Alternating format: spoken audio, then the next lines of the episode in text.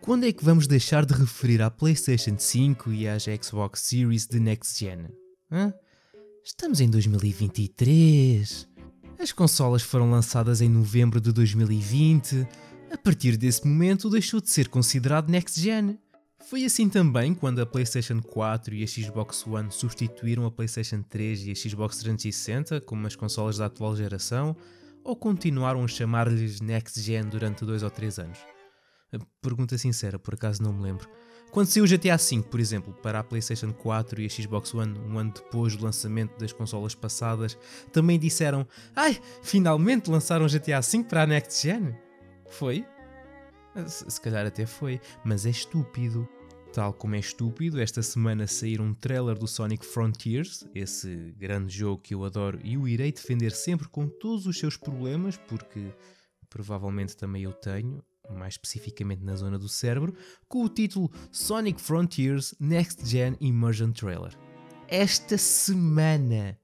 E eu a pensar que ia sair para a PlayStation 6, Xbox XL e XS. Na descrição do trailer diz Mergulhe na experiência Sonic Frontiers na PlayStation 5. Corra por ilhas gigantescas com um SSD super rápido. Desfruta de visuais impressionantes na velocidade do Sonic. Sinta a velocidade incrível com jogabilidade de 60 frames por segundo. Fiz. Agora faça um trailer para a versão da Switch. Eu imagino isto.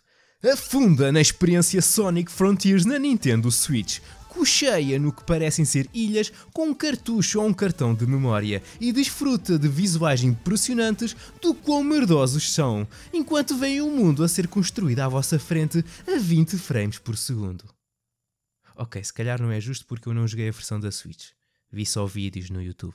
Mas talvez o faça. Existe demo, por isso posso experimentar e eu não tenho mais nada importante para fazer com a minha vida. Nem tenho ali o remake do Resident Evil 4 a ganhar pó, ainda nem sequer o iniciei. Mas o Sonic Frontiers recebeu um novo DLC gratuito esta semana. Com o modo fotografia, podemos encontrar notas musicais espalhadas pelas ilhas para desbloquear músicas de jogos passados, como o Live and Learn do Sonic Adventure 2, ou aquela música que estava a passar quando uma princesa humana começou a mamar na boca do Sonic entre os loadings do Sonic de 2006. Sonic,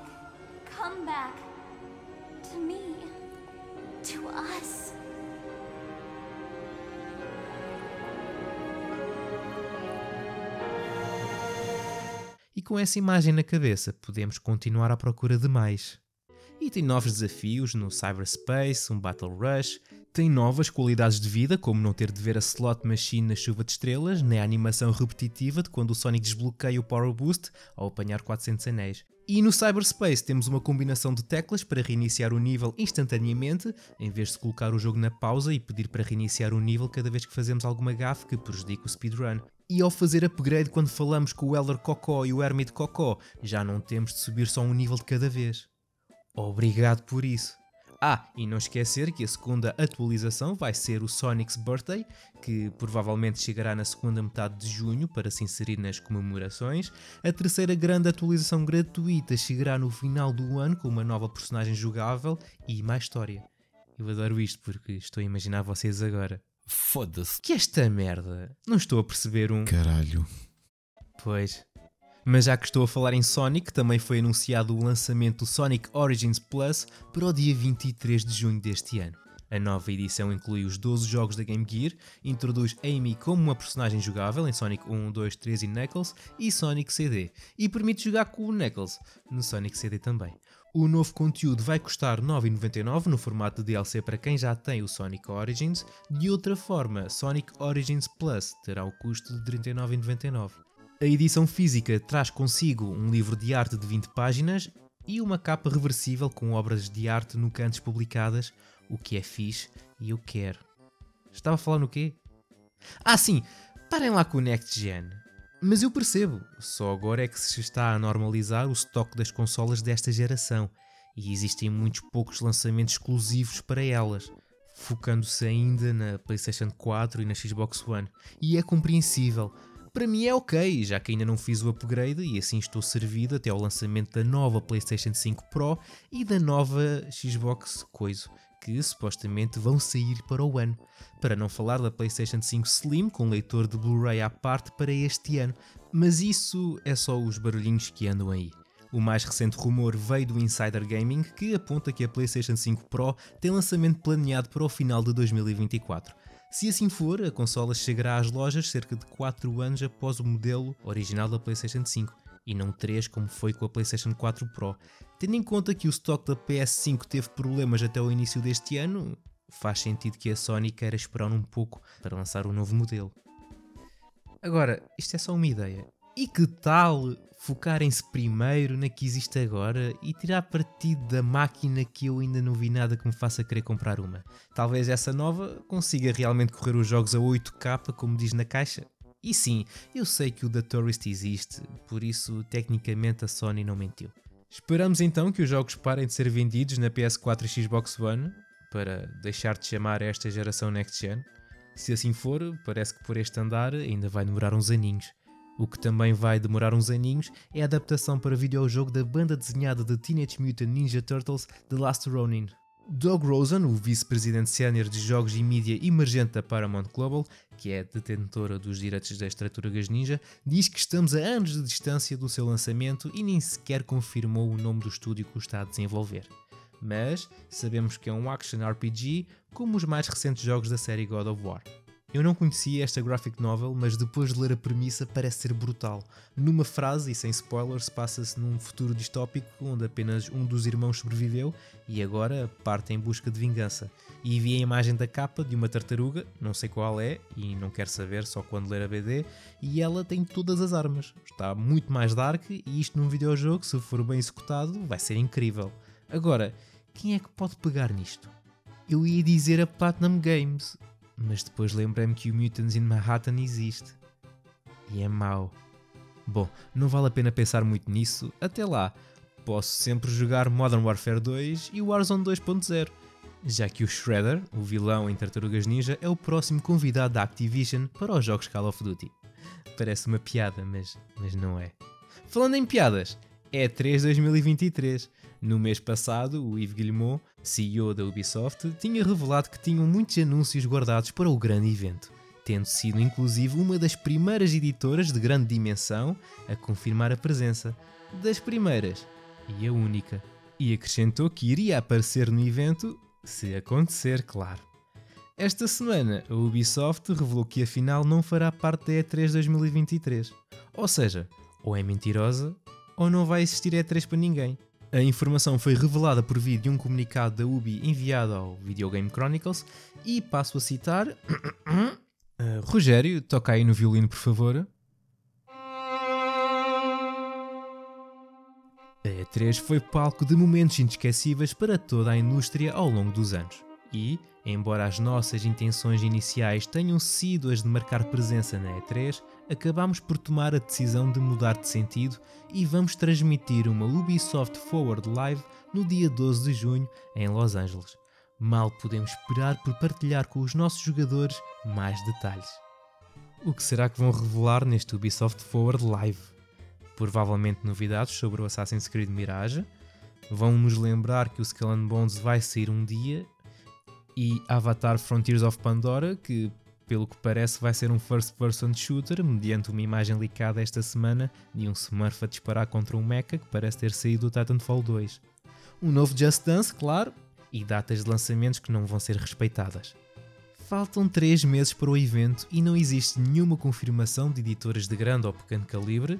Em contrapartida, já várias confirmaram que não vão, como a Ubisoft, Sony, Microsoft, Nintendo e agora a Sega e a Tencent, que também confirmaram esta semana que não vão. Já estou a ouvir o Vitor Antunes a esfregar as mãos. A Embracer, se aparecer, talvez consiga salvar aquilo, juntamente com editores de jogos focados em NFTs e criptos. É? E a Atari, já que comprou agora a Night Dive Studios por 10 milhões, que, para quem não sabe, é o estúdio responsável pelo remake do System Shock. E já que se focam em remasters de alta qualidade capazes de honrar os originais, talvez possam ressuscitar o ET da Atari 2600. Agora, falando em eventos que realmente aconteceram, aconteceu a Games Developers Conference 2023, ou GDC, onde a Epic se focou no seu motor Unreal na versão 5.2, mostrou um trailer do Hellblade 2 focado na tecnologia facial, que está impressionante, Mostraram também novas imagens do que já não se chama The Lords of the Fallen, mas sim Lords of the Fallen. Tiraram o The, mas não confundam com o Lords of the Fallen de 2014, com o mesmo nome, feito pelo mesmo estúdio, e este Lords of the Fallen é uma sequela do Lords of the Fallen. Gostava muito de colocar a merda de um 2 à frente, pá! Nomes de merda! O Fortnite agora é o Roblox. Mostraram o editor Unreal para o Fortnite e novas ferramentas para Metaverse e, e foi isso. Foi revelado o Project M, que é um modo do Super Smash Bros. Brawl de 2008 para a Wii, criado por um grupo comunitário conhecido como Project M Development Team em 2011. Ele foi projetado para reequipar o Brawl para jogar mais como os seus dois predecessores.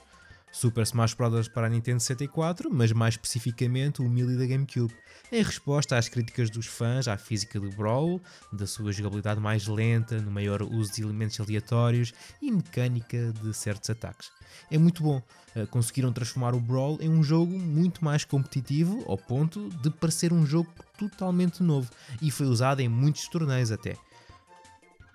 Pronto, ok, não é esse Project M. Este, isto é o quê?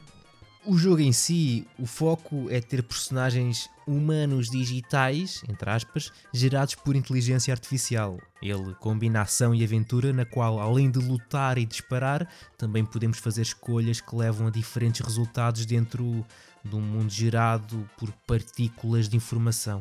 A tecnologia de animação facial é também baseada em inteligência artificial, reproduzindo expressões e sincronia labial ao replicar um tipo de voz, além de efeitos visuais e escaneamento 3D de ponta. Sim, o outro Project M é mais interessante. Mas falando em Smash, então anunciaram que a beta aberta do Multiverses vai encerrar no dia 25 de junho e a versão final ficará disponível a alguns no início de 2024. E estava em beta aberta. Se estava, não me lembrava, pensava que isto tinha sido lançado. A partir desse dia apenas vão poder jogar os modos offline, como o Lab, com acesso a todas as personagens e cosméticos que compraram. Sim, um open beta onde a gente podia comprar coisas.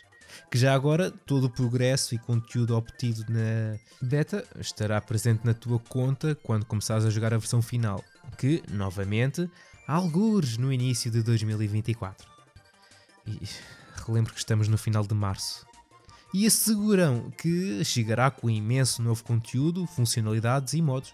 De certa forma, foi inteligente. Esta Open Beta, quando saiu, teve imensas pessoas a jogar em simultâneo, mas recentemente teve uma queda brutal onde nem sequer mil pessoas estavam a jogar.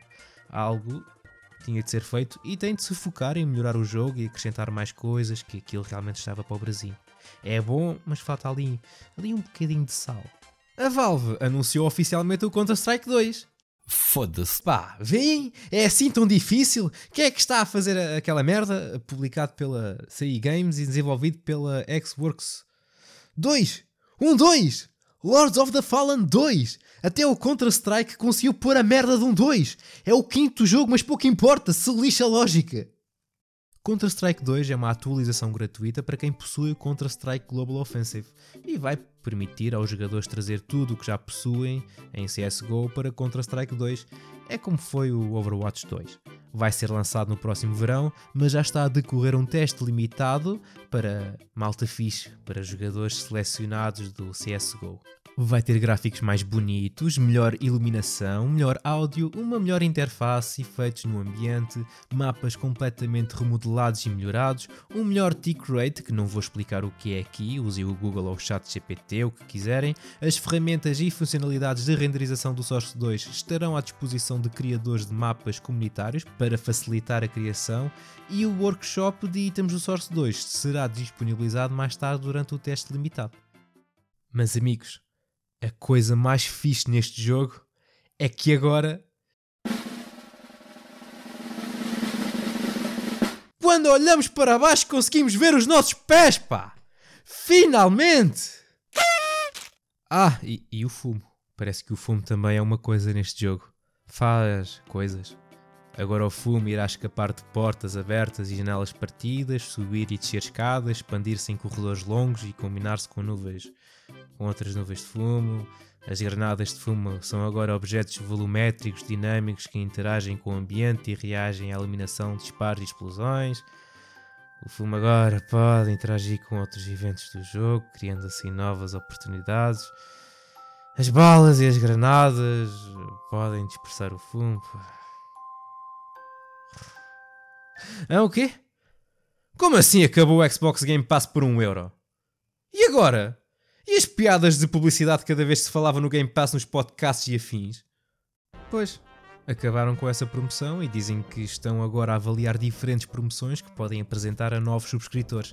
Recentemente, a Microsoft assegurou que não aumentará os preços quando finalizarem a compra da Activision Blizzard e colocarem os seus jogos no Xbox Game Pass, mas esse aumento também vai acontecer um dia. E quando mais tarde for, melhor.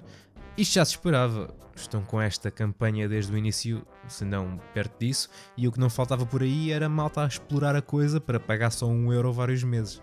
Agora é assim: paga e não bufa. Ou então. comprem jogos que nem uns animais. Como o próximo jogo da 2K e da Visual Concepts, o Lego 2K Drive, que vai sair no dia 19 de maio. É um jogo AAA, ou como eu gosto de chamar, de carros e aventuras de mundo aberto de grande escala e vai ter single player e multiplayer. Vai permitir que a gente faça os nossos próprios carros com peças de Lego, vai ter diferentes biomas, vários tipos de corridas, mini-jogos, itens colecionáveis e o modo história que une tudo.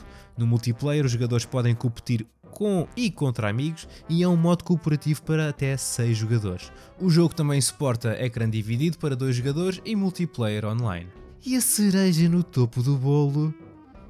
Microtransações, porque, claro, o que não terá microtransações, acho eu, é o Zelda Tears of the Kingdom, que no dia 28, ontem, à data de lançamento do episódio, a Nintendo mostrou 10 minutos de gameplay. E parece o Breath of the Wild, mas com ilhas no céu. Neste gameplay focaram-se em quatro novas habilidades de Link, Recall, que permite retroceder no tempo o movimento de um objeto, Fuse, uma espécie de funcionalidade de crafting que nos permite fundir pelo menos dois objetos para criar um novo, Ultra End permite juntar várias peças em vez de fusão, podendo deste modo, por exemplo, juntar vários troncos de árvores para criar um barco. Ascend permite passar pelo teto de qualquer edifício, gruta, etc., não tendo a necessidade de escalar toda e qualquer montanha ou parede, desde que exista forma de aceder ao teto interior. O Tears of the Kingdom tem lançamento marcado para o dia 12 de maio e estou ansioso que esse dia chegue para jogar com este Link lindo com o seu cabelo L'Oreal glorioso. Mas falta tanto tempo. Se quiserem jogar alguma coisa mais próxima, podem jogar os lançamentos desta semana. Sim, é, é só inovação neste podcast. Começo com Crime Boss Rocky City, é um jogo sobre o crime organizado que combina tiro em primeira pessoa e guerras de território para jogar individualmente ou com os amigos. Você terá Travis Baker na luta para tornar-se o novo rei da cidade de Rockay, um crime de cada vez. Além do clima dos anos 90, a cidade de Rockay também abriga alguns rostos familiares do carismático Travis Baker, que é Michael Madsen, e sua equipa de planeadores e manipuladores, Michael Rooker, Kim Basinger, Danny Glover e Damien Poitier, aos chefes de gangues rivais, Danny Trejo e Vanilla Heiss, e ao justo Sheriff Norris, que é o Chuck Norris.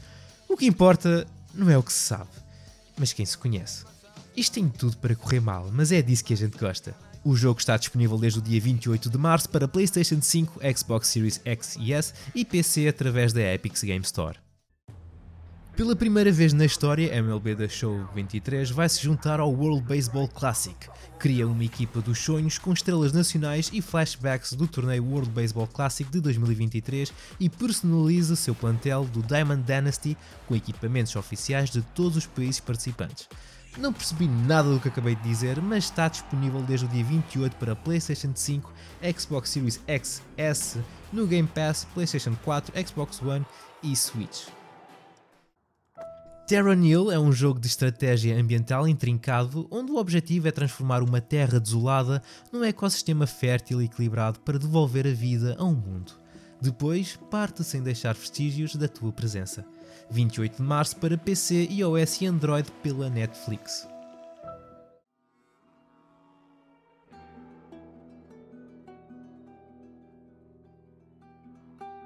The Last of Us Parte 1 para PC, que é o The Last of Us, mas é a parte 1 e é para o PC.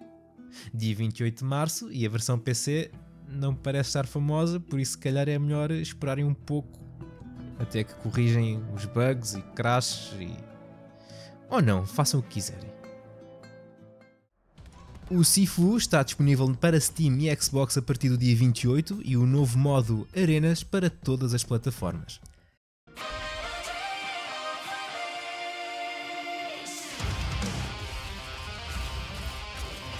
O DLC para Metal Singer chamado Dream of the Beast para apresentar duas novas canções originais, damos as boas-vindas a novos talentos, a potência crescente que é a Cristina Scabia, de Lacuna Coil, e a voz demoníaca de Will Ramos, de Lorna Shore.